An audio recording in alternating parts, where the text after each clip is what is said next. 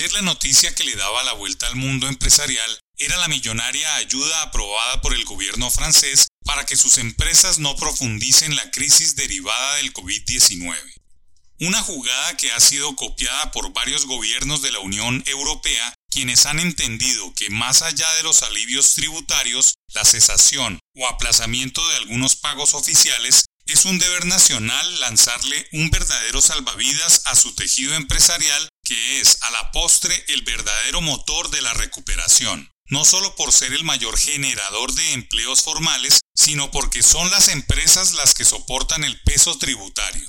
No hay que hacer muchos estudios comparativos para darse cuenta que los gobiernos de la OCDE le están apostando a las ayudas directas, a los créditos blandos, a los subsidios dirigidos a sectores vulnerables y al respaldo total a sus empresas para garantizar una suerte de seguridad empresarial post-pandemia que evite una mortandad masiva de industrias nacionales cuya sobrevivencia está comprometida no solo por el cierre de los mercados locales e internacionales, sino por la voraz competencia de las multinacionales tradicionales que están viendo en esta crisis una oportunidad para crecer de manera inorgánica en los mercados protegidos o muy competidos. Otra manera de decir las cosas es que el coronavirus le está abriendo camino a las empresas más poderosas del mundo en todos los sectores para entrar en donde se han ido debilitando los locales. Si bien la competencia puede justificar esta situación o plantear que es una situación darwiniana en la cual solo sobrevive el más fuerte,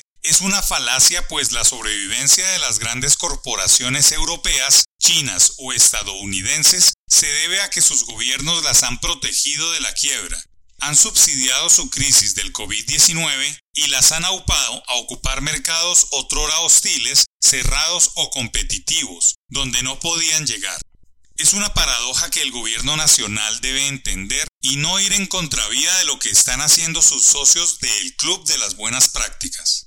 Hay tres universos económicos que están interrelacionados los unos a los otros. El primero es el de los consumidores que dependen de la generación de empleo y de sus ingresos para poder adquirir los bienes y servicios que determinan la demanda. El otro jugador son las empresas. El sector privado que produce esos bienes y servicios pagan impuestos, generan empleos y desarrollan la sociedad en términos de innovación. Y el tercer jugador son los gobiernos democráticos que representan la institucionalidad, que no es otra cosa que las reglas de juego de cómo se interrelaciona la oferta y la demanda. En esa suerte de roles y funciones, es menester del gobierno nacional brindar un ambiente más favorable para las empresas, en donde reside el pago de los impuestos, la generación de puestos de trabajo, el desarrollo y la innovación. No se puede entender cómo si aún no se ha salido de la crisis de la pandemia, sin ningún tipo de concertación, las autoridades económicas estén pensando en más impuestos para las empresas, en lugar de un plan de ayuda y salvamento para sectores dorsales de la economía.